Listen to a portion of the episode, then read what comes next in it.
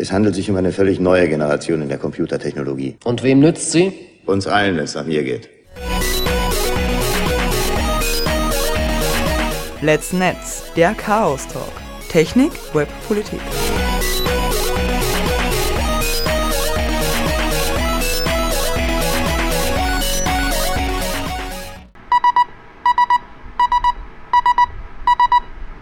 sbg.chaostreff.at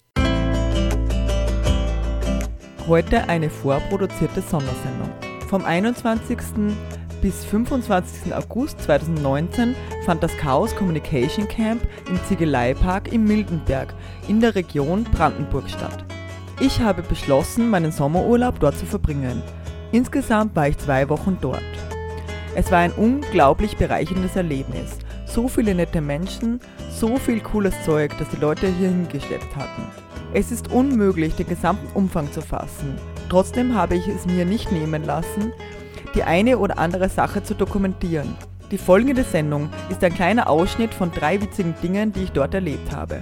Zu Beginn werden wir von Simon vom CCC Siegen zu einer Palme entführt, die er und seine Leute aus dem Space mitgenommen haben. Zweite Station ist das Salzamt, eine Institution in der österreichischen Sprache. Der geehrte Herr Amtsleiter aus Linz hat mich aufgeklärt, was es mit ihrer Beschwerdeinstanz auf sich hat. Mit der dritten Aufnahme radeln wir mit Pauze und DKL aus Aachen mit zum CCC-Camp. In Hackersonne Bike-Manier sind sie ganz umweltfreundlich mit dem Fahrrad angereist und erzählen mir ihre Erlebnisse. Viel Spaß beim Hören. Also ich habe hier Simon bei mir. Äh, Du bist vom äh, aus Siegen. Äh, wie heißt euer Club? In Siegen äh, gibt es den Hackspace Siegen, kurz Hasi. Äh, und ja, wir, der, der Hackspace ist in, im Prinzip auf dem Camp 2011 in die Wiege äh, gegründet worden, weil da irgendwie bei einem Menschen aus, äh, ich glaube, Dortmund mehrere Leute unabhängig aufgeschlagen sind und sich bei ihnen darüber beklagt hat, haben, dass es in Siegen irgendwie in dieser Richtung nicht gibt, nichts gibt. Und der dann festgestellt hat, da muss er einfach mal ein paar Strippen ziehen und die, die Leute kennen sich halt einfach nicht, die Relevanten. Und daraus ist dann das Hasi entstanden und 2012 haben wir uns dann als Verein gegründet und etabliert und ähm, sind inzwischen einmal umgezogen, haben jetzt eigentlich ganz schöne Räume und ja, inzwischen ist auch im Umfeld des Hasi der, der, das äh, Chaos Siegen entstanden, was jetzt vor einem Monat, vor zwei Monaten, ein, zwei Monaten auch offiziell ERFA-Status beim CCC bekommen hat. Genau. Genau. Genau, ihr seid jetzt offiziell ERFA und ihr habt äh, Zeug mitgebracht. Unter anderem habt ihr Palme mitgebracht. Und das hast du gebaut mit Hilfe von anderen. Erzähl mal, um was da geht. Was ist das für ein Ding? Also die, die Palme muss man sich vielleicht vorstellen, um das sich, sich, sich mal kurz klar zu machen. Das ist also ein Dach aus äh, neun rautenförmigen gebogenen Dachlattenkonstruktionen, die in vier bis fünf Metern Höhe hängen und äh, dann nach unten von einem beleuchteten Stamm aus äh, vier weißen Röhren die ein bisschen verknotet sind, nach unten zeigen und unten drunter sind dann Sitzbänke, wo man sich sitzen, hinsetzen kann und dann äh, sich gemütlich unterhalten kann. Und das ist auch genau das Ziel, dass man also einen Treffpunkt schafft, dass man eben sagen kann, wir treffen uns an der Palme und dann weiß jeder, was gemeint ist. Das ist so ein bisschen die Idee bei der ganzen Geschichte. Gut, äh, tagsüber ist die Palme weiß. Ja, es schaut, sch- ich finde es trotzdem schön, aber in der Nacht entfaltet sie ihre Blüte. Genau, da sind also die, die Blätter werden individuell. Das, also die, es sind äh, zwei Ebenen von Blättern. Der untere Kranz sind sechs Blätter und drei Blätter schweben etwas steiler oben drüber und die werden jeweils individuell, von einem DMX-Strahler angestrahlt. Und der Stamm besteht aus vier Abluftrohren, wie man sie vom Wäschetrockner her kennt. Und äh, in jedem dieser Abluftrohre ist ein, ein WS2812-basierter LED-Streifen drin, über den dann im, im Dunkeln dann äh, leuchtfarbige Punkte rauf und runter wandern und das Ganze eben die ganze Zeit. Ich kann noch ein bisschen zur Geschichte von der Palme erzählen. Jetzt, Ja, bitte. ähm, die, die Idee ist ursprünglich entstanden. In Siegen gibt es die, die Entschuldigung, im, im Hintergrund läuft die Pride vorbei. Äh, die hat sie um zwei getroffen. Naja, Jetzt läuft sie gerade vorbei, deswegen ist es wieder laut, aber Entschuldigung für die Unterbrechung. Kein Problem. Geschichte der Palme. Die Geschichte der Palme. Also die Idee kam ursprünglich aus äh, von in, in Siegen gibt es eine, eine Theatergruppe, das Tollmut Theater. Und da ist die, die Idee entstanden, die, die hatten ihr zehnjähriges Jubiläum und äh, die wollten für ihre Jubiläumsveranstaltung, für ihre Jubiläumsvorstellung, wollten die äh, von Shakespeare den Sommernachtstraum äh, aufführen. Und dafür haben die einen Mond gebraucht. Und die Idee war also dann aus quasi basierend auf dieser üblichen äh, Dombau-Anleitung, also wir haben uns da an der Just a Dome-Anleitung orientiert, eine Kugel zu bauen, also dass man quasi den Dom vervollständigt zu einer ganzen Kugel und das dann quasi als Basis für das Bühnenbild her, ups, Entschuldigung, äh, als Basis für das Bühnenbild hernimmt, ähm, um, äh, um eben einen äh, Dom zu haben. Das heißt, es wurden äh, einen Mond zu haben. Also es wurden also jede Menge Dach, äh, Bettrosten gesammelt. Die Latten wurden weiß angepinselt und dann, also entsprechend abgelenkt, gebohrt, weiß angepinselt und dann wurde daraus eben ein, eine Kugel gebaut, die dann eben das Bühnenbild dargestellt hat. Und es war von Anfang an eigentlich die Idee, dass man diese Kugel anschließend auch mit auf den Kongress nimmt. Da war dann der nächste Kongress war dann 2018. Ähm, und dann den zum Beispiel unter die Decke hängt und äh, da dann eben äh, ein schönes Dekorations, dekoratives Element hat. Und in mir hat es halt so die ganze Zeit rumort, ja, Kugel ist ja schön, weiße Kugel auch schön, ja. Aber es ist halt auch einfach nur eine Kugel. Gell? Und dann habe ich mir diese, dieses Konstrukt halt genauer angeguckt und mir überlegt, was könnte man denn da eigentlich noch draus bauen. Und dann ist mir halt aufgefallen, dass man diese Kugel in zehn rautenförmige Teile zerlegen kann, die alle gleich äh, aussehen. Und wenn man dann halt noch ein paar Latten dazu baut, weil wenn man die auseinander nimmt, dann muss man ja ein paar Latten noch quasi an den Rändern vervollständigen, dann hätte man mit, so dachte ich, vergleichsweise wenig Aufwand die, die, äh, diese rautenförmigen Dinger. Und dann war es eigentlich nur noch ein kleiner Schritt, um zu sagen, okay, die falte ich jetzt irgendwie auf und dann bot sich irgendwie diese Palme an. Und das war sozusagen die, die Entstehung dabei. Es ist dann natürlich alles so ein bisschen eskaliert, weil wir dann noch mehr Lattenroste gesammelt hatten und äh, irgendwie feststellten, wir haben genügend Material, um vielleicht neben der Palme auch noch einen Dom zu bauen. Das heißt. ähm, äh, bleiben wir mal nur bei der Palme. Ja. Äh, mir würde nur die Licht, die, die Licht äh, wie, wie das Licht dann ausschaut, interessieren. Äh, welche Varianten habt ihr da gebaut? Und ich glaube, da lässt sich ja noch, lässt sich ja noch was verbessern oder, oder noch erweitern oder so, ja? Also äh, die, die Hardware, die da drin ist, die kann mehr als das, was im Moment eigentlich stattfindet. Es ist so, dass äh, im Moment die, es ist ein Raspberry Pi drin und drei Arduinos.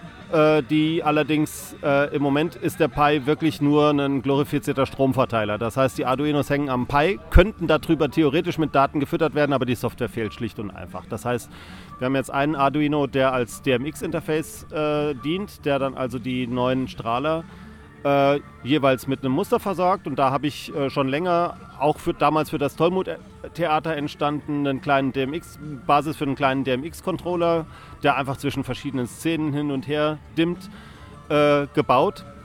Und äh, die, äh, die Geschichte ist also einfach, man baut halt irgendwie, ich habe jetzt 16 Presets drin, die unterschiedliche Farbkombinationen sind und über Zeitspannen zwischen 30 und 10, also von 30 von einer Szene, 30 Sekunden von einer Szene zur nächsten läuft das also sehr langsam, sehr gemächlich. Es soll also eine ruhige Atmosphäre darstellen, läuft, blendet das, das zwischen. Soll nicht stressen zumindest, ja. Genau, ja. genau. Es soll also nichts, nichts großartig blinken, es soll einfach was sein, wo man sich gerne drunter aufhält. Und es ist jetzt nicht unbedingt als Partybereich äh, in diesem Sinne gedacht. Ja? Okay. Also, ähm, kann man natürlich, könnte man natürlich in der Zukunft dann irgendwann machen, wenn man dann halt mal irgendwas hat. Ich habe halt so die Wunschvorstellung, dass irgendwann nochmal irgendwelche Sensoren unten drunter sind, die dafür sorgen, dass die Palme in irgendeiner Form auf die Leute, die unten drunter sind, reagiert. Wie genau das aussieht. Also, sprich, die Leute knutschen und die Palme färbt sich rot, oder? Ja, da müsste man dann erstmal einen guten Knutschsensor erfinden, glaube ich. Aber, aber so in, dem, in der Richtung ja. Also äh, was, was kann da unten drunter passieren? Keine Ahnung. Man könnte auch irgendwie keine Ahnung, Gassensor und dann versuchen zu, zu detektieren, ob da gerade jemand kifft, keine Ahnung. Gut, ähm. äh, und zu der Palme, wo steht sie unterm Jahr? Ist sie da aufgebaut?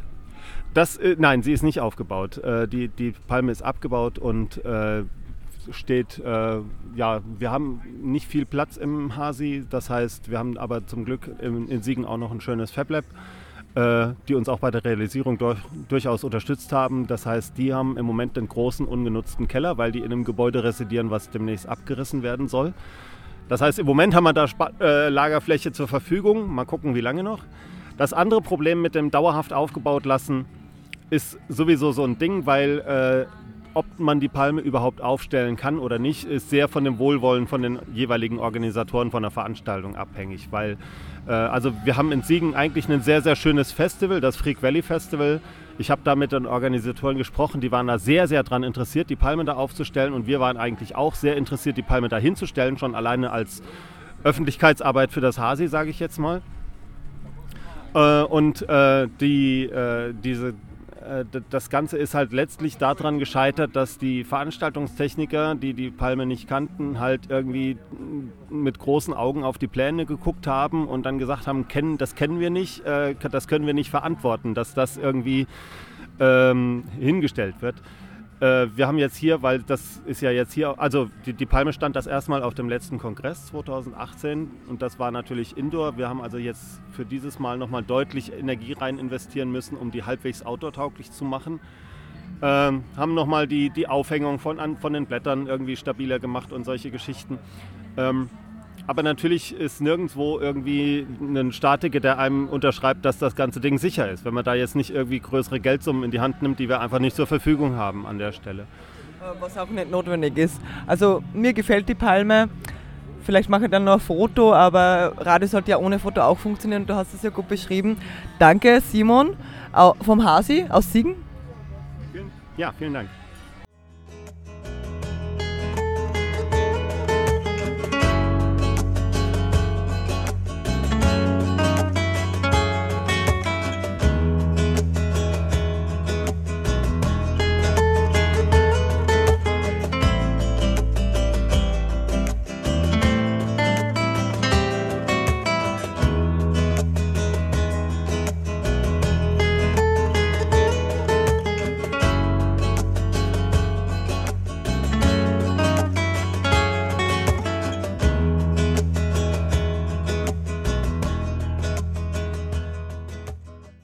In der Behörde des Salzamts, Herrn Amtsleiter.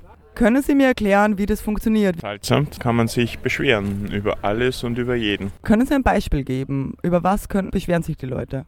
Ja, zum Beispiel über das schlechte Wetter hier, dass es so kalt ist und untertags so heiß. Oder dass wir zu freundlich sind im Amt. Zu freundlich? Sind Sie so freundlich? Eine zuvorkommende Behörde? Anscheinend. Was ist das Salzamt? Woher kommt das? Woher kommt die Idee? Also die Idee des Salzamts kommt von einem Kongress bei dem ich einmal war. Dort habe ich erlebt, dass man Argumenten nicht besonders zugänglich war, als es darum, als es darum ging, irgendeine eine Sache, die jemandem missfallen ist, aus der Welt zu schaffen. Es hat mich sehr an die, die Redewendung, du kannst dich doch beim Salzamt beschweren, in Österreich erinnert. Das Salzamt war eine Institution, die früher sehr wichtig war für den Salzhandel und heutzutage aber an Bedeutung verloren hat. In der Redewendung ist es eben noch erhalten im Sinne von, deine Meinung interessiert mich nicht.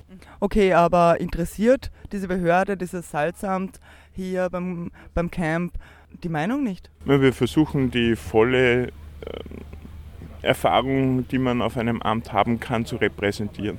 Inklusive der langen Bearbeitungszeit und eventuell der, der Ignoranz einer entsprechenden Meinung. Ja, leider haben wir jetzt niemanden hier, der sich beschweren kann, dass wir ein Beispiel bekommen können. Äh, aber haben Sie guten Zulauf? Durchaus, durchaus. Haben Sie aufgeschrieben, wie viele Beschwerden eingingen bis jetzt beim Camp? Wir haben jetzt Tag 3 am Morgen, 12 Uhr circa, kurz nach 12. Nein, wir führen keine, keine Daten fort. Wir sind voll DSGVO zertifiziert. Inwiefern?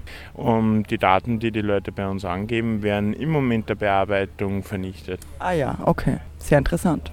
Können Sie, vielleicht können Sie die Historie vom Salzam noch besser erklären? Wer schon mal in Hallstatt war, weiß, wie, wie stark das Salz früher gehandelt wurde und wie, wie groß die Bedeutung war. Zu der Zeit im Mittelalter Salz mehr wert als Gold. Dementsprechend war es auch im tiefsten Interesse des jeweiligen Herrschers, den Handel in seiner Region zu kontrollieren. Und irgendwann, als sie die, die staatlichen Strukturen im Kaiserreich in Österreich mehr etabliert haben, hat das Kaiserreich eben diesen Handel an sich gerissen und das Salzamt als eine Behörde gegründet, die eben den Abbau, den Handel und die Lagerung von Salz monopolisiert hat. Und wie kommt die Connection, du kannst dich doch beim Salzamt beschweren? Wie kommt dieser Spruch zustande? Also dabei war ich nicht. die Behörde hat eben sehr stark an Bedeutung verloren, aber wie, wie halt so vieles in Österreich dauert es sehr lange, bis einmal Dinge obsolet werden und sie existieren halt weiter fort, bis man halt irgendwann mal doch draufkommt, dass man das abschaffen könnte. Ja, wir sind ja im Radio. Vielleicht können Sie noch mal beschreiben, was Sie da alles aufgebaut haben, weil die ZuseherInnen sehen das ja nicht. Mhm. Vielleicht können Sie mal beschreiben, wie Ihre Behörde ausgestattet ist. Also es, wir haben da alles vor uns, was man so braucht. Ein Amtssiegel, Formulare, Kugelschreiber und ein, ein, einen Stand, an dem sich unsere Parteien einfinden können um sich zu beschweren. Die entsprechenden Amtsinsignien sind auch vorhanden, also über uns thront der Adler der Donaumonarchie und ein entsprechender Schriftzug in Fraktur, der uns als kaiserlich und königliches Salzamt ausweist. Und Sie haben manchmal geschlossen? Wir haben agile Öffnungszeiten. Und manchmal sind Sie auf Pause? Genau. Wie es Also- so gehört in einem Amt. Vielen Dank, Herr Amtsleiter, fürs Interview. Immer gerne. Es wird dann ausgestrahlt demnächst. Sie bekommen das mit. Unbedingt. Ah ja, äh, noch eine Sache. Es gibt, man kann auch anrufen beim Salzamt, oder? Ah, Genau, ja. Also äh, wer ein Decktelefon besitzt, der möge doch bitte Salz wählen für dringende Beschwerden. Hier ist der automatische Anrufbeantworter des KUK Salzamts. Ihr Anruf ist uns wichtig. Sie werden in Kürze mit unserem nächsten freien Beamten verbunden.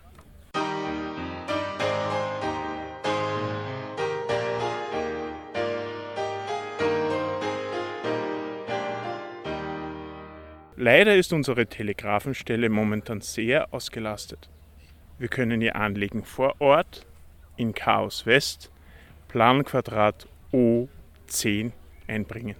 Wenn wir sonst noch etwas für Sie tun können, zögern Sie nicht, uns wieder anzurufen. Wir sind gerne für Sie da.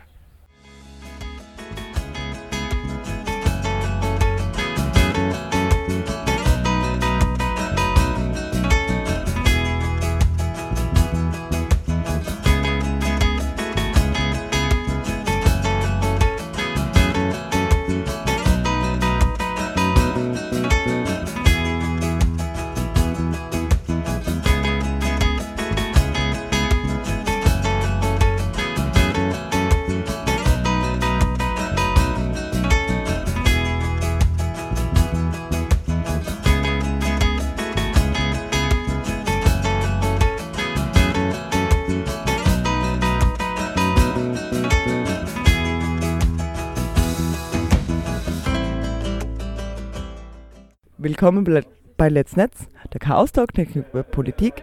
Und ich sitze hier mit dem Bauze und mit dem DKL und sie sind zum Camp geradelt. Wann seid ihr angekommen? Sonntag.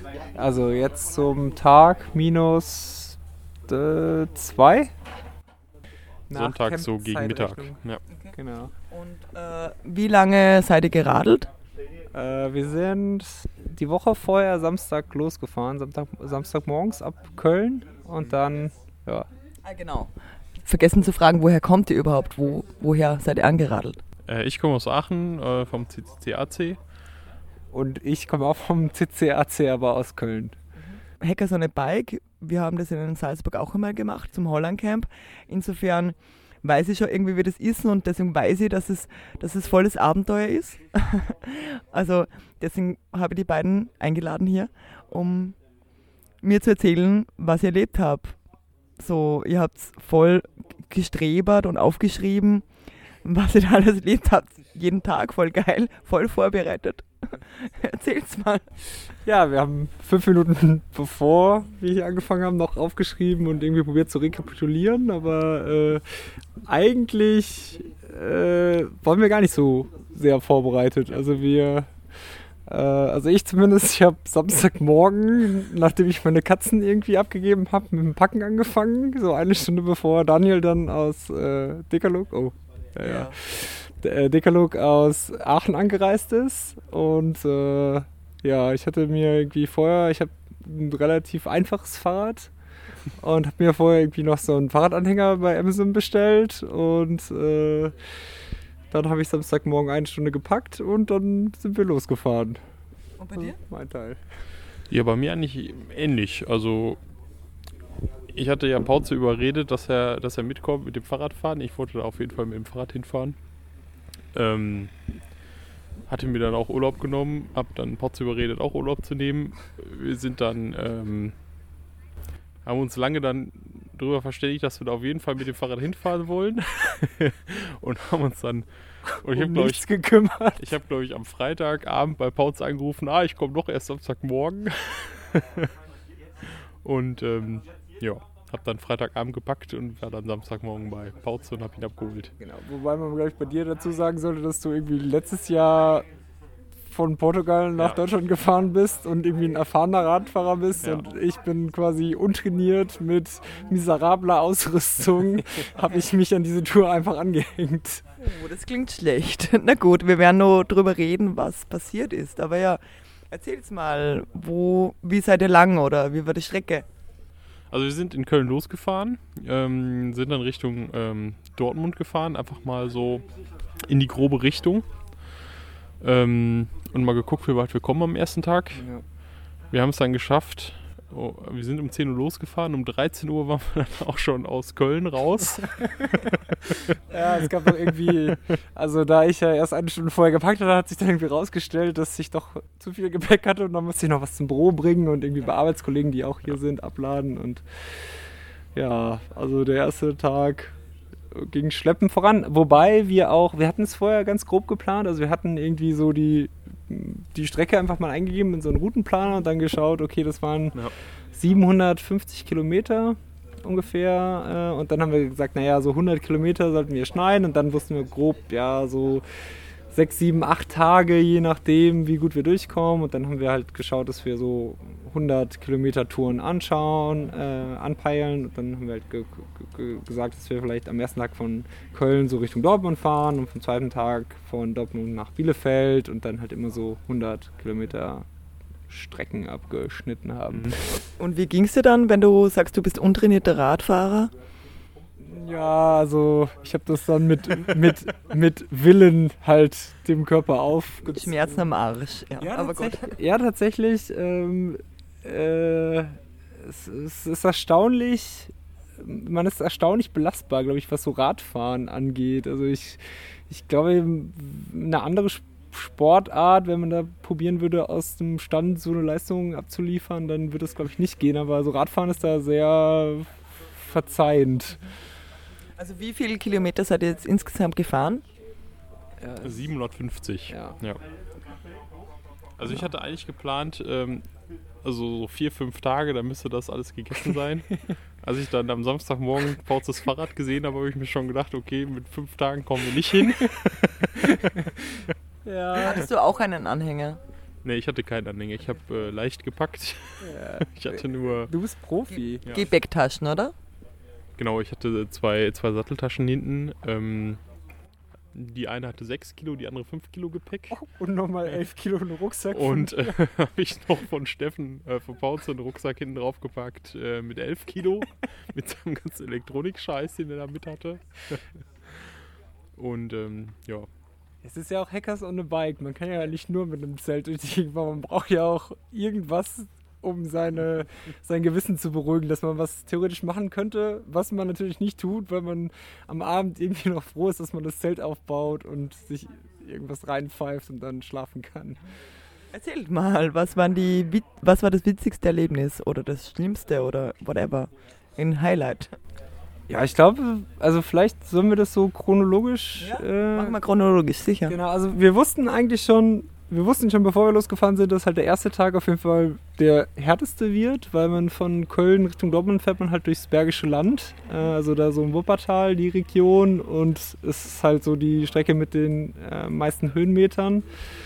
Das sind jetzt auch nicht die, die meisten Höhenmeter, also es waren irgendwie, lass es 1500 Meter kumuliert gewesen sein oder so, das war jetzt nicht super viel. Wir standen schon fluchend an Bergen und haben uns irgendwie zugerufen, wie das sein kann, dass wir hier hochfahren müssen. Und äh, ja, ich hatte Ja, auch am Ende. fluchend an den Ja, korrekt. Ich meine, ihr hattet auch, also wir hatten auch einen dritten anonym bleibenden Mitfahrer, der jetzt auch nicht in der Runde ist. Ähm, und äh, auf jeden Fall mein Lager, das Lager von meinem Hinterrad war nach dem ersten Tag halt ausgeschlagen. Also ich hatte nur noch ein loses Hinterrad, aber es hat noch weitere 650 Kilometer gehalten. Ja, wir hatten tatsächlich am Anfang gewettet, äh, ob das Fahrrad von Pauze durchhält oder nicht. Ich hatte gewettet, das hält durch. Äh, Der wird noch eine Mate geschuldet äh, dafür. Ja. Aber so auch nur so gerade eben. Ja, aber also die Tour war halt, also von, der, von den Höhenmetern her quasi die anspruchsvollste, aber sie war auch sehr schön. Also wir sind halt äh, äh, einen Teil durchs Bergische Land gefahren über die Nordbahntrasse. Das ist eine ehemalige Bahntrasse, die sich da so durch die Städte schlängelt. Und äh, das ist immer so bei so ehemaligen Bahntrassen, die zu Fahrradwegen umgewandelt sind, die haben halt eine sehr definierte Steigung, weil die halt schon äh, zu der Bahntrasse halt mit einer definierten Steigung gebaut worden sind. Ich glaube, sonst wären wir auch niemals in Dortmund angekommen. Das ist auch ganz witzig. äh, Wir sind ja zu diesem Campingplatz hingefahren und wir sahen dann so diesen riesigen Berg und ich sagte noch so aus Spaß, der Campingplatz ist bestimmt ganz oben. und wo war der Campingplatz? Natürlich ganz oben. Da haben wir unsere Räder dann noch tatsächlich hochschieben müssen. Das hat dann leider auch mein Sattel nicht überlebt, das Hochschieben, weil ich mein Fahrrad wirklich hochtragen musste. Und habe dann am Samstagabend noch meinen äh, Sattel zerstört. Und konnten dann am Sonntag nicht weiterfahren, Ja, weil es natürlich am Sonntag keine Ersatzteile zu kaufen War eine gab. super Fahrradtour. Also wir sind Ja. halt, wir haben uns in diese ungeplante Tour gestürzt und haben halt den zweiten Tag erstmal einen Tag Pause gemacht. ähm, Ja, das war eigentlich so, so das. Äh, aber das war auch das Einzige, was so schiefgelaufen ist, wirklich, die, die Ja. ganzen Tage über. Ne? Stimmt. Ja. Und so, wir sind halt auch das, da ist ja auch quasi Ruhrgebiet und sind halt so, das ist ja so, ja, wie so eine Industriekulturstrecke. Wir sind auch Mhm. auf so einer Industriekultur, Gedächtnisroute gefahren mit irgendwie alten Zechen rechts und, rechts und links. Und irgendwie an einem, also so schon so gegen Nachmittag, früher Abend sind wir durch so eine Strebergartensiedlung gefahren, die äh, zur zur Bahn, zur Bundesbahn gehörte. Und Mhm. Ja. dann, also wir hätten ja gar nicht durchfahren dürfen, dann sind wir irgendwie doch durchgefahren, weil wir dachten, ja, wir kommen schon irgendwie raus und dann war halt ein abgeschlossenes Tor. Und dann sind wir in so einen Strebergarten reingegangen und dann dachten wir, okay, fragen wir die jetzt? Oder ist das jetzt so, sind die jetzt so, haben die so ein Strebergarten-Klischee und sagen direkt, äh, ihr hättet hier gar nicht reinfahren dürfen, aber dann in Wirklichkeit war, war dann halt nicht so, war da nicht so eine Klischee-Strebergartenkultur, sondern dann war da irgendwie so eine Truppe von so deutsch-türkischen Frauen, die da so ein Barbecue gemacht haben. Die waren super nett und meinten so, ja klar, wir können euch rauslassen und wo kommt ihr her und was macht ihr? Das war so überraschend. Das war ganz cool. Das war irgendwie äh, Junggesellenabschied, Junggesellinnenabschied. Ja. Ne? ja. Genau. Ja, das war der erste und der zweite Tag eigentlich. Ja. Also das war der Samstag und der Sonntag haben wir halt nichts gemacht. Und Genau. Du hast du noch irgendwie äh, remote gearbeitet Ja, ich- den ich- Tag. Ich ich- habe die ganze Zeit äh, noch an meinem Rad geschraubt und versucht, das Fahrrad irgendwie noch so weit zu kriegen, dass ich damit zum nächsten Fahrradladen kommen kann. Das war noch ganz witzig. Der nächste Tag äh, an dem Fahrradladen, wo ich dann einen Sattel gekauft habe. Das war auch so ein fancy schmancy Parad- Fahrradladen. Also wenn man jetzt so zu Fahrradläden hingeht, also ich kenne das noch aus meiner Jugend, da waren halt in Fahrradläden, gab es irgendwie so ein Sortiment von bis. Aber wenn man heutzutage in einen Fahrradladen reingeht, dann fängt halt kein Fahrrad gefühlt mehr an unter 1500 Euro, weil irgendwie alle Leute auf so E-Bikes und E-Mountainbikes Ja. umgesattelt haben und es ist Ja. sehr, also es ist ein sehr elaboriertes äh, Business geworden Mhm. auf jeden Fall. Jetzt habe ich dich unterbrochen. Ja, das war noch ganz witzig, weil du ja dann sagtest so, äh, hier mein, mein Hinterrad ist, äh, meine hintere Achse ist ausgeschlagen, äh, kann man da noch was machen? Und der, der, der Fahrradhändler dann auch so sagte, damit wollt ihr jetzt noch bis nach Duisburg fahren? Und dann haben wir gesagt, ja, eigentlich wollten wir bis nach Brandenburg fahren. Und dann Ja. meinte er nur so, Peter, komm mal hier hin. Die wollen dann noch ein bisschen mit nach Brandenburg fahren. Ja, das war auch sehr gut. Ich hatte, ich hatte dann gefragt so, ja, könnt ihr da irgendwas machen oder habt ihr irgendwie einen Ersatz da? Und er meinte so ganz trocken, ja, das ist noch ein, das ist noch ein Schraubkranz. Das ist einfachste Qualität. Sowas habe ich nicht da. Also mein Fahrrad war so, ist, ist so scheiße, das ist halt so ein normaler Fahrradladen führt überhaupt keine Ersatzteile. Aber einen Sattel für dich haben sie gefunden? Ja, ich habe da einfach irgendeinen Sattel genommen, der dann da, da, der da hing. Und damit bin ich dann weitergefahren. Ja. Ja, wir haben auch, also ich habe zumindest auch viele Städte gesehen, durch die ich bis jetzt sonst höchstens mit dem Zug durchgefahren bin. Oder die man halt so, auch so Orte, die man eher von Staunachrichten kennt. Mhm. Also, war ich Wovon ich sehr überrascht war, war tatsächlich Unna. Ähm, Unna kennt man ja immer nur so von, keine Ahnung, von so, von Staunachrichten? so, ja, von Staunach oder von so Rotpott-Klischees. Stimmt. Aber Unna ist wirklich eine richtig grüne, schöne Stadt. Sehr viele Villen und Ja. ja. Richtig schön. Äh, Randzone vom Schöne, Ruhrgebiet. schöne Altstadt, schöne Innenstadt, sehr gut hergerichtet. Sehr viele Fahrradwege, sehr fahrradfreundlich. Äh, richtig cool. Ja. Ja, wunderbar cool. Und dann sind wir irgendwann, äh, genau, an dem Tag, das ist jetzt der Montag. Genau. Da gab es dann noch, da gab's dann noch einen Regenschauer. Da sind wir noch in so einen Regenschauer gekommen, ziemlich harten. Ja. Äh, da waren wir noch bei so einer alten Dame auf dem Hof untergekommen, wo wir uns Stimmt, unterstellen das war konnten nett. Das war nett. und uns dann äh, die Regenkleidung anziehen Ja. konnten. Wir, wir standen irgendwie auf der Straße und es war irgendwie gerade großes Gewitter und es hat irgendwie Cats and Dogs geregnet und dann kam irgendwie so eine elterliche Frau aus so einem Drei-Seitenhof raus und meinte, ja, wir haben hier eine Scheune, stellt euch doch da unter. Und äh, ich habe ich hab mich schon bei Kaffee und Kuchen gesehen, ehrlich gesagt. So zehn Minuten später. Schade. Und äh, genau, da sind wir in Bielefeld angekommen. Also von Ja. Dortmund nach Bielefeld. Das war auch äh, die, das längste Teilstück, was wir gefahren sind. Das waren 125 Kilometer. Ja. Ja, da sind wir die letzten 50 Kilometer in so einer Tour de Force noch äh, im Dunkeln bis zum Campingplatz gefahren, Ja. weil es irgendwie um Bielefeld herum sonst nirgends einen Campingplatz gibt. Und wir sind Äh. dann nur noch zu zweit angekommen, weil wir irgendwie im Dunkeln dann den dritten verloren ja, hatten, genau. der auch keinen. Also es gab irgendwie keine Mobilfunkverbindung mehr zu Ja. ihm und wir hatten schon damit gerechnet, dass er irgendwie nicht mehr auftaucht und wir vielleicht zu zweit weiterfahren. Aber es hat sich dann noch alles eingerichtet. Übrigens auch Campingplätze.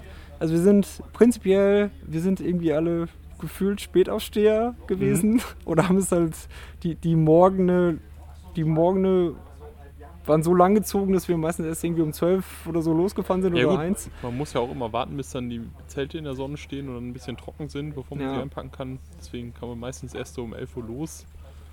Und es war auch ein bisschen regner, regnerisch immer das Wetter, oder? Ja. Also Ja. bis, bis Man auf konnte, konnte nicht einfach ohne, ohne campen, also zelten, also ohne Zelt schlafen, oder?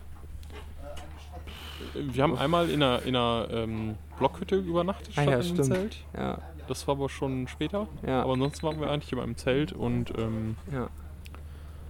ja, vom Wetter her war es eigentlich fast immer regnen, so zumindest wechselhaft. Also nie so richtig, äh, so richtig Sonne. ja. Also was ich noch sagen wollte, wir sind auf jeden Fall eigentlich grundsätzlich nach Ankunfts-, also nach letzter Ankunftszeit der Campingplätze plus zwei Stunden angekommen. Und äh, es war aber, das ist easy. Also wenn man irgendwie bei so einem Campingplatz anruft, also auch wenn er schon zu hat, dann sagen die, ja, stell dich da irgendwie hin und Den Rest klären wir morgen. keine Ahnung, Ja. Rest klären wir morgen. Genau. Also ich, ich habe auch nicht so Ja, viel das war Campingerfahrung eigentlich. Ja, Camping-Erfahrung in Deutschland habe ich eigentlich auch nicht so viel. Ähm, in, in Spanien war das immer ein bisschen schwieriger, vor allem weil die Campingplätze da gefühlt deutlich teurer sind als in Deutschland im, im Vergleich jetzt zu den anderen, zu Hotelpreisen Ja. oder so. Also in Deutschland ist das ja so, da bezahlt man irgendwie so 10, 11 Euro. 10, 11 Euro für einen Campingplatz und ein Hostel ist dann schon irgendwie im Bereich von 20 Euro und ein Hotel unter 50 Euro. Ja. Wenn man direkt an dem Abend noch ein, ein Zimmer bucht, bekommt man eigentlich nicht. Wobei man noch sagen muss, die jetzt nach unserem Campingplatz, kleinen Campingplatz Benchmark, was wir durchgeführt haben, mit acht Campingplätzen, äh, gefühlt waren die günstigeren Campingplätze die besseren. Mhm. Also wir waren auf teuren Campingplätzen, die waren irgendwie echt mies. Mhm. Und auf günstigen Campingplätzen, die waren ziemlich top. Ja, dann, da waren wir in Bielefeld. Bielefeld existiert und es gibt nur einen Campingplatz südlich von Bielefeld. Äh, und Wir wollten da ja eigentlich, äh, wollten wir äh, da im, im, im Hackerspace überdacht, im Acme Lab.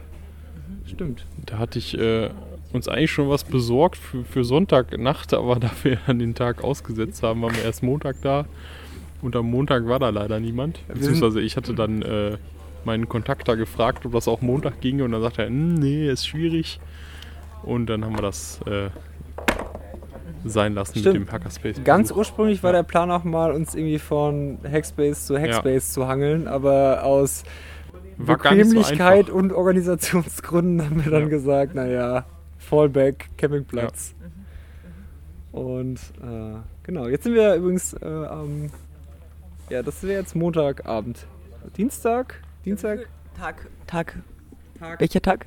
Drei quasi. Drei, also das es ist der Fahrradtour. der Fahrradtour. Genau, Samstag. Samstag sind wir losgefahren, jetzt sind wir Montagabend. Und Dienstag sind wir dann losgefahren, sind wir von Bielefeld nach Petershagen gefahren. Ich weiß nicht mehr genau, wo Petershagen ist. Irgendwo zwischen Bielefeld und äh, Hannover. Genau, auf jeden Fall war das ein Stauwehr. also wir sind durch Porta Westfalica gefahren, Ja. wo du mir dann gesagt hast, das ist heißt Porta Westfalica. Meine Lateinkenntnisse sind da nicht so gut, aber das ist ja Das ist äh, quasi die Pforte zu Ja. zu Westfalen. Westfalen. Ja, genau. Genau. Und Also auch die letzte, ja. die, der letzte katholische, die letzte katholische Bastion. Danach kommen, vor kamen den, nur noch vor den Protestanten. protestantische Kirchen. Und äh, genau, da haben wir an einem Stauwehr der Weser gekampiert. Das ist auch ein sehr schöner Campingplatz. Äh, da habe ich gelernt, dass die Weser äh, irgendwie in zwölf Stufen aufgestaut ist, um sie schiffbar zu machen. Insbesondere auf dem Ruhrgebiet, weil da waren wohl Kraftwerke und sie wollten irgendwie Kohle aus dem Ruhrgebiet dahin fahren. Darum war das so nach dem Zweiten Weltkrieg das eine der ersten Infrastrukturprojekte da, die mit Hochdruck vorangetrieben Mhm. worden sind, um so diese Kraftwerke wieder zu versorgen. Ja, das war der ganze Dienstag. Mehr Ja. erinnere Wir ich sind eigentlich die ganze Zeit nur an der Weser lang gefahren. Echt? Ich Mhm. weiß nicht. Ich weiß nur, dass wir am nächsten Tag den ganzen Tag am Mittellandkanal vorbeigeballert Also ihr habt euch auch orientiert ähm, Fluss entlang, oder wie? Aber wir haben eigentlich, jetzt kannst du sagen, wie wir navigiert haben. Also navigiert haben wir eigentlich mit OpenStreetMap. Das funktioniert wirklich ähm, ziemlich mit einer gut. Ausnahme. ziemlich gut, ähm, weil OpenStreetMap auch diese ganzen kleinen Fahrradwege alle drin Ja. hat. Und das auch äh, top gepflegt ist alles. Mhm. Und man kann dann, die haben dann irgendwelche Heuristiken, wo man dann sagen kann, ähm, vermeide bitte irgendwelche Hauptstraßen und Ja. nimm lieber irgendwelche Seitenstraßen. Ja, und auch dieses, äh, die, die, man kann auch die Balance irgendwie wählen Genau. zwischen äh, wie gut soll die, wie, wie kurz soll die Strecke sein, wie gut soll die Strecke sein, wie soll das Höhenprofil sein, was sehr entscheidend war, fand Ja. ich, weil also Höhe hat mich auf jeden Fall immer gekillt. Genau, wir haben, das, wir haben das immer so optimiert, dass wir möglichst wenig Höhenmeter nach oben fahren mussten. ja. Ja, das war ganz gut. Genau, Ähm, wir haben da die äh, OSM Ant oder Genau. OSM Ant Osmand. Os Osmand App so, Also verwendet. diese, diese Ja, Open genau. Source Genau. Android App. die genau. äh, kostenfrei ist, wenn man sie aus dem F-Droid Store. Genau. Und teuer ist, wenn man sie aus dem Play Store installiert. Deshalb installiert sie aus dem F-Droid Store. Play Store sollte man eh nicht benutzen. Genau. Ähm, tja, das war cool. Mhm. Genau, am nächsten Tag sind wir dann eigentlich die ganze Zeit an dem Mittellandkanal. Äh, also das nächste Ziel, so grobe Ziel war dann halt so Richtung Hannover. Äh, wir, oder nee, das war der Tag. Wir, Celle war dann das Ziel. Wir wollten auf jeden Fall an Hannover vorbei. Genau. Wir wollten bis nach Celle. nach Celle. Und dann sind wir halt am Mittellandkanal ent, entlang geballert bei strahlendem Wetter. Wir sind auch alle ein bisschen angebrannt. Mhm. Das war richtig gutes Wetter am Tag, genau. Und ja, dann waren wir ziemlich fertig. Also wir sind, glaube ich, an dem Tag auch nur 75 Kilometer gefahren. Bei halt knallender Sonne. Und da war die Motivation, bis nach Celle zu fahren, nicht mehr so groß. Deshalb Mhm. wollten wir eigentlich auf einen Campingplatz Ja, 25 Kilometer vor Celle einkehren. genau. Ja, erzähl du mal weiter. Ja, da waren wir, da waren wir an einem Campingplatz. Der hatte schon am Eingang stehen ähm, nur Dauercamper. Aber normalerweise hat man ja in Deutschland diese, diese blauen Schilder, wo dann ähm, steht Campingplatz. Und normalerweise heißt das, hier kann man auf jeden Fall übernachten, auch äh, Zelt. mit Zelt. Genau.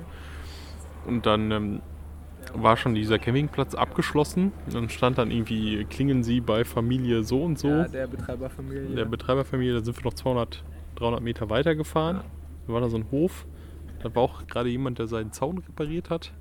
Den haben wir dann gefragt, äh, können wir hier campen? Dann sagt er, nee, wir nehmen nur Dauercamper. Mindestens, mindestens Jahres. Mindestens, äh, Jahres, mindestens Jahrespacht, genau.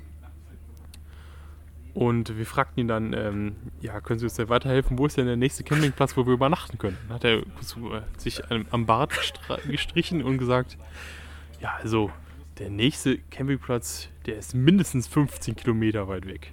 Turns, Also, turns out. dann sind wir, sind wir die Straße noch 200 Meter weiter gefahren. Da war auf der rechten Straßenseite noch ein Campingplatz. der Konkurrenzcampingplatz. Und ähm, Der der sah eigentlich auch nicht so einladend aus. Der sah auch nicht so aus, als ob überhaupt jemand campt.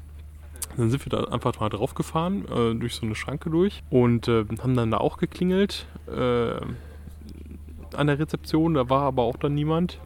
Und dann stand da auch so ein kleines Schild: Bitte fahren Sie zum Campingplatz E8. Wenn, wenn hier niemand ist, sind wir da noch weitergefahren, haben da nochmal geklingelt, da war dann auch niemand, dann wollten wir schon wieder fahren. Da kam von hinten so eine ältere Dame mit dem Fahrrad angefahren und sagte so, stopp, stopp, stopp, wir haben noch offen.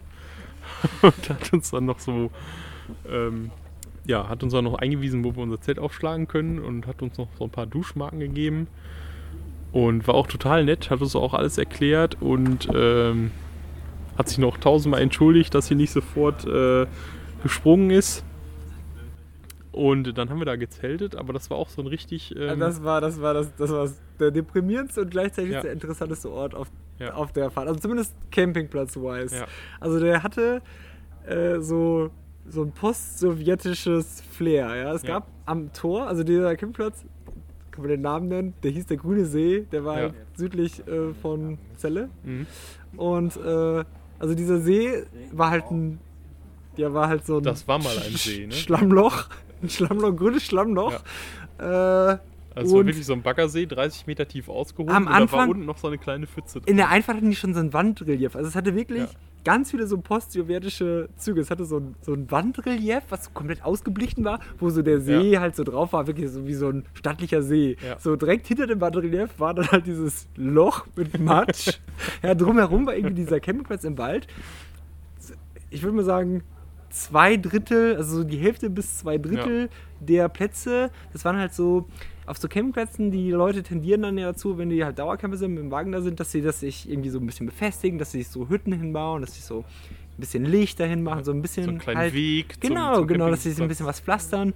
Und das war da, aber halt alles verlassen. Also es war halt von London. Es hatte sowas so, so, ja, sowas ausgestorbenes. So ganz verfallene Hütten. ja, es war so ein ne, dystopischer Ort Das sah alles aus, als ob da seit 20 Jahren niemand mehr. Ja, die, super, die Leute waren super nett. Also wir Ja. wurden super freundlich empfangen, die haben sich super gekümmert. Aber der Ort, also mich hat dieser Ort halt echt stark bedrückt. Also ein bisschen wie Havanna. Kennst du das? Leider war ich noch nie in Die, Havanna. ich auch nicht, aber die Stadt Havanna ist halt völlig ausgestorben. Also da wohnt niemand. Ich, ich, ich würde das, ich, ich glaube, so wie ich mir Havanna vorstelle, ohne Süd. Äh, nein, wie muss Havanna in DDR-Style. Ja, genau, ja. Ja. Aber wir waren aber da noch in Niedersachsen. Ja, das war noch Niedersachsen, genau. Ja. Wir waren da auch, äh, dieses Toilettenhäuschen war auch total verfallen. Und dann hat, hat die Dame uns so einen Toilettenschlüssel gegeben. Dann sind wir da reingekommen. Da war drin alles Picobello. Picobello. Da waren noch so kleine Läufer auf dem Boden und äh, äh, so Blümchen auf Ja. den, auf den äh, Waschbecken und alles. Das war alles äh, Der Spirit war super. total schön hergerichtet, aber von außen sah Ja. das alles total furchtbar Aber gab es da andere Leute, die gecampt haben? Oder? Ja. Ja, ja. Ja. Es gab auch, es gab auch, es gab auch durchaus so neue, also es gab auch moderne Campingwagen, also es gab auch Zuzug, aber ja, es war Also es waren nur Dauercamper an dem. Ja. ja, genau. Und ja. Also ich habe auch mit einem gesprochen, irgendwie in der Dusche. Äh, der hat mir erzählt, dass die da das halbe Jahr immer auf dem Campingplatz verbringen und äh, das halbe Jahr in Dänemark. Und dass er halt von der Arbeit aus da pendelt und er meinte halt, ja, hier ist halt, ist halt einfacher Standard, aber da steht einem auf dem Campingplatz steht einem keiner im Weg und man kann sich irgendwie so entfalten und Mhm. also die Leute waren super nett, der Spirit war super, aber irgendwie hat das sowas dystopisches. Mhm. Ja. Und äh, ja, das war der grüne See. Ja.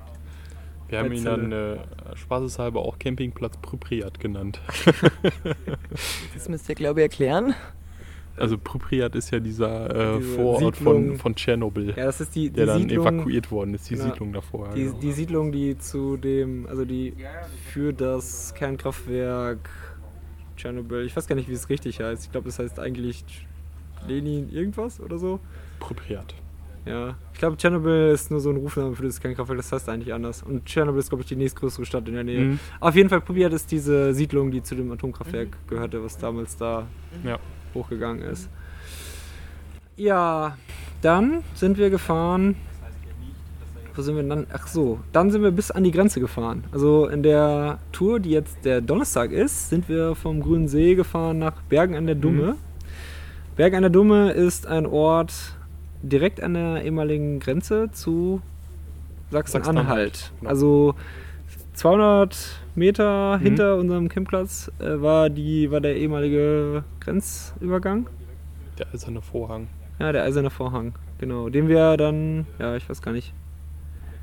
Was man. Achso, ja, der Campingplatz war irgendwie seltsam, weil äh, da haben wir in der Hütte geschlafen, weil wir waren noch durchnässt und Mhm. wollten irgendwie mal einen Tag Pause vom Zelt haben. Und äh, der Campingplatz war irgendwie seltsam, weil der war sehr geschwurbelt. Also irgendwie alles Wasser, was es auf diesem Campingplatz gab, inklusive einem Naturbadesee, war mit so einem Esoterikwasser aufbereitet. Es gab überall Es war dieses alles Granderwasser. Granderwasser. Also, es kam Granderwasser aus der Dusche, es kam Granderwasser aus den äh, aus allen Wasserleitungen, es Ja. gab Granderwasser in Kästen zu kaufen und Granderwasser war auch In in, einem diesem Badesee. Badesee, drin. ich, weiß, ich, bin mir jetzt, ich bin jetzt nicht so ganz firm, wie Granderwasser hergestellt wird, aber ich glaube, es reicht, wenn da jemand davor steht und äh, Also ich schöne Worte äh, in das Wasser hineinspricht. ich fühle mich auf jeden Fall extrem energetisiert ja, ich jetzt war auf jeden Fall auch. und gereinigt. Also nach dieser Dusche war ich auf jeden Fall belebt. Deswegen war danach auch noch eine richtig gute, gute Strecke. Genau, und da waren wir schon im Wendland. Ja. Also hier, das ist äh, die. Genau.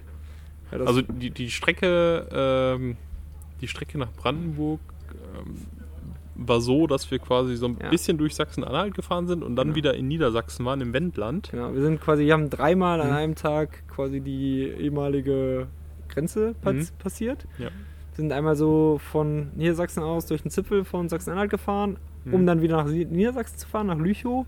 Und von Lüchow aus sind wir dann, das war auch ziemlich absurd eigentlich, haben wir uns halt von USM äh, leiten lassen, Ja. irgendwie auf einen Weg. Es gibt, also irgendwie ist da die Infrastruktur noch nicht so komplett erschlossen, also da fehlen irgendwie noch viele Straßen und das hat uns dann quasi auf direktem Weg in einen Wald geführt, der, wo erst noch so ein befestigter Forstweg war und dann war einfach nur noch Sandweg für fünf Kilometer und dieser Sandweg endete auf dem ehemaligen Todesstreifen, auf dem Grenzerweg, der da Mhm. war. Und wir haben dann laut fluchend Ja. vier oder fünf Kilometer unsere Fahrräder durch den Sand geschoben, was Ja. eine Stunde oder eineinhalb Stunden gedauert hat. Also wer schon mal, wer schon mal versucht hat, äh, sein Fahrrad am Strand zu fahren Ja. oder durch den Strand zu schieben, der weiß, was für eine Tortur das ist. Und das mit 40 Kilo Gepäck. Und das mit 40 Kilo Gepäck über 5 Kilometer lang.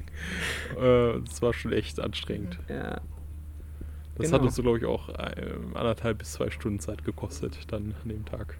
Ja. Und dann sind wir auf, sind wir über den ehemaligen Todesstreifen gefahren. Genau. Also über die Ja. Grenzerwege, die da waren. Im Nirgendwo. Es gab auch kein Netz und äh, wenn man gerufen hat, hatte man ein Mhm. wunderbares Echo im Wald. Das war auch ganz cool eigentlich.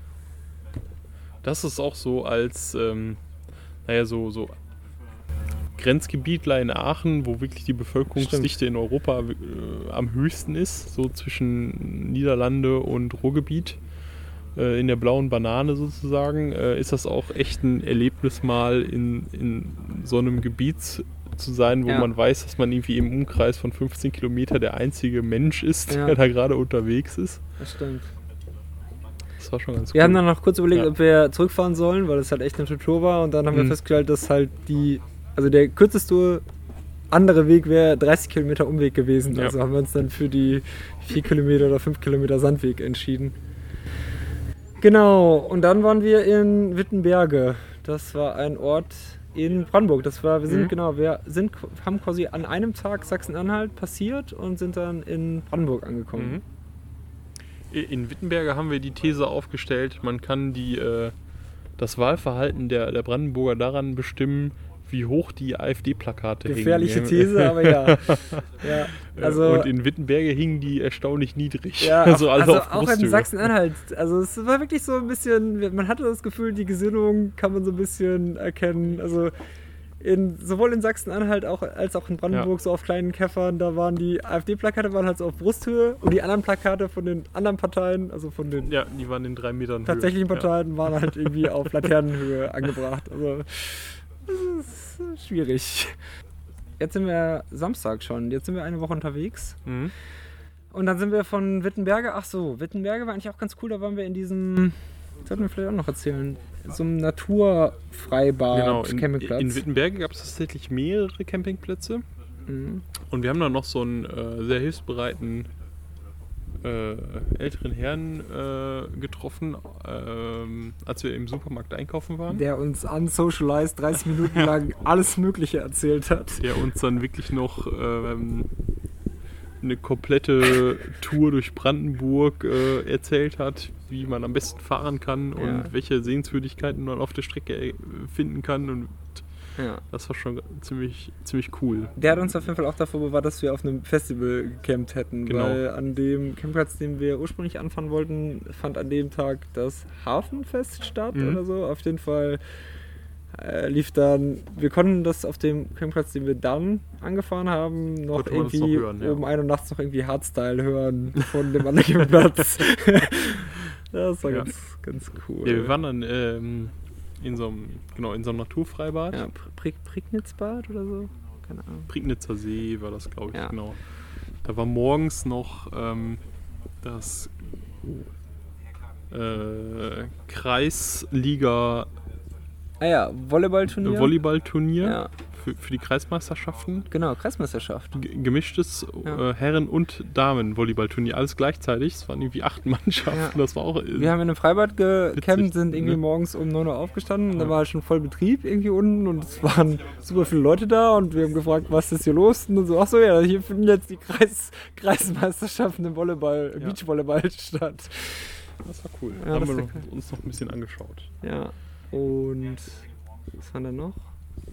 Ach ja, wir haben noch diesen anderen Fahrradfahrer kennengelernt. Wir haben dann noch jemanden kennengelernt, Mhm. der war gerade in seinem dreimonatigen Sabbatical und war von Dresden aus äh, durch Norwegen gefahren. Bis nach Oslo.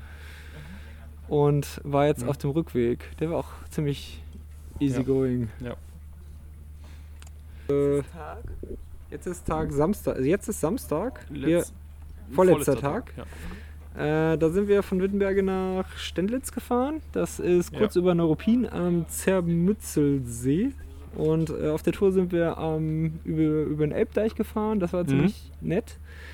Äh, auch einige seltsame Sachen. Äh, wir, die Tour, die wir fahren wollten, wurde irgendwann unterbrochen durch einen nicht mehr existierenden Fahrradweg, der gerade irgendwie komplett weggesägt wurde. Ja, Und genau. zwar wurde der renoviert aufgrund des Elbhochwassers 2013. Also 2019 baut man dort den Fahrradweg neu wegen des Hochwassers 2013.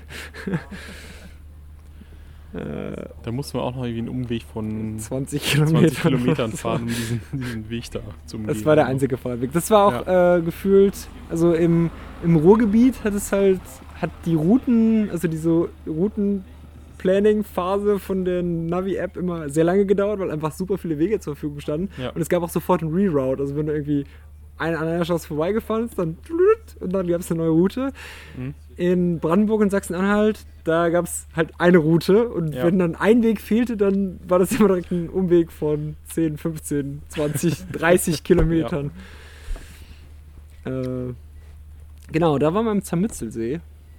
Das ist auch ein sehr schöner Campingplatz, ja. Ja. Äh, da waren wir auch noch im See abends äh, Ja. schwimmen. Das, das war, ist auch schon, äh, diese Zermüttel, Zermützelsee ist auch ähm, Teil von so einer Seenkette, Ja. wo dann auch ähm, entsprechend äh, Leute gesegelt haben, mit ihren Yachten rumgefahren Ja. sind und ähm, Da war gut was los. Das war auf jeden Fall Mhm. schon ein stark Berliner Einzuggebiet. Und Mhm. äh, wenn ich, glaube ich, Berliner wäre, dann würde ich öfter mal zum Zermützelsee Ja. fahren. Das war auch noch ganz witzig, weil uns der, der, der Campingplatzbetreiber da, da gewarnt hat, der sagte so, ja, wir haben hier ähm, Füchse, die mal irgendwie angefüttert worden sind. Wir sollten aufpassen und kein äh, Essen rumstehen lassen, Ja. alles gut wegpacken. Kein Essen ins Zelt packen. kein Essen ins Zelt packen, genau. Und ähm, den haben wir abends tatsächlich noch gesehen, diesen, diesen Fuchs. Ein wunderschöner Fuchs, ein Ja. Rotfuchs. Und ähm, der hat dann äh, auch noch eins unserer Fahrräder angeknabbert, den Lenker aufgefuttert Ja. Und äh, bei unseren Zeltnachbarn ähm, auch noch das Zelt aufgeknabbert und da das ganze Essen rausgeholt Ja, aus die dem hatten Zelt. einen, einen zusätzlichen Die Eingang. Warnung war gut. Ja, die anderen, die unsere Nachbarn haben sie morgens irgendwie wir sind Ja. von lauten Fluchen wach geworden Ja. und unsere Nachbarn hatten einen neuen Zugang zum Zelt und kein Essen mehr. ja, genau. Und dann sind wir am Sonntag die letzten 40 Kilometer gefahren von vom Zermützelsee zum Camp. Zum Camp, ja. Ja, sehr schön. Und jetzt seid ihr angekommen. Seit wann seid ihr jetzt da? Also seit Sonntag eben. Jetzt haben wir, morgen ist Tag 1. Genau. Ja, wir ähm, hatten uns auch gar nicht so richtig gekümmert, in welches Village wir Nee. wollten. Ne? Ähm, Keine Zeit. ja, genau. Keine Zeit und ähm, wir sind dann irgendwie ähm, bei unserem Stammvillage so beim CCCAC untergekommen und Genau. das CCCAC Village äh, hat sich mit diesem äh, mit den. Saarländern zusammengetan, Hexa, genau. Hexa. Das war eigentlich ganz gut. Ja. Da haben wir unser Zelt dann hingestellt und Hier großes Lob an die, an die Ja, Saarländer, die weil Saarländer äh, wir hier ganz, ganz stark von, der, von dem Einsatz ja. der Saarländer profitieren, die sich sehr viel Mühe gegeben haben und irgendwie drei große Zelte haben und ein Essenszelt und Ja. zwei Heckzelte und auch für Gemütlichkeit gesorgt haben. Also Mhm. es gibt irgendwie, sie haben irgendwie Pflänzchen gepflanzt und Mhm. Da steht jetzt mittlerweile auch ein kleiner Gartenzaun drumherum um die Pflänzchen. es ist sehr heimlich. Ja, Das heimlich. ist richtig schön. Und es ist auch, ich mag ja diesen Saarländer Akzent, wenn man ihn um sich herum hat, dann fühlt man sich Ja. irgendwie immer wohl. Die zele- zelebrieren das auch richtig. Also die Saarländer Ja. sprechen unter, untereinander wirklich auch alle Dialekt. Ja. Das ist großartig. Na gut, also ihr seid hergefahren. Wie kommt ihr zurück? Wir fahren mit dem Zug zurück. Ja. Äh, tatsächlich mit dem IC, direkt IC von Berlin nach Aachen. ja. Es gibt Ja. einen, einen IC, der durchfährt Genau. Den nehmen wir am Dienstag. Dann. ja, an Tag plus eins. Oder? Plus eins, ja. Ja, ja, ja, ja. Plus eins. Ja. Ist das plus Ja. eins? ja, plus eins. Also ja, wir Okay. auch, ja, genau. Ja, danke euch beiden fürs Interview oder für die Erzählungen.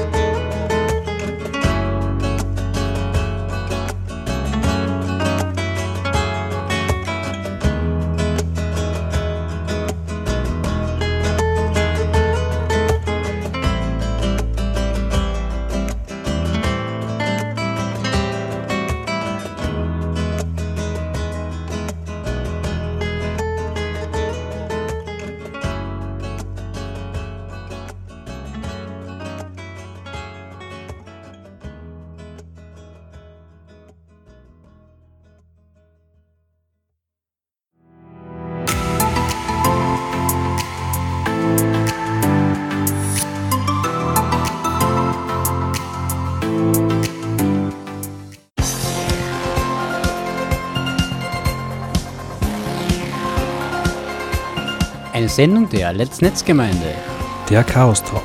Technik, Web, Politik.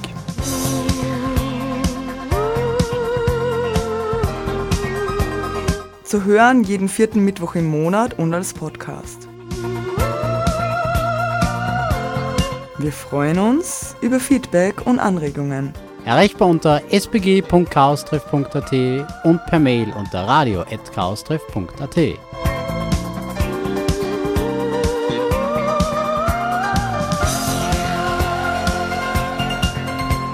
Beschwerden und Beschimpfungen schicken Sie bitte an spam spam beautifulspam at gmail.com.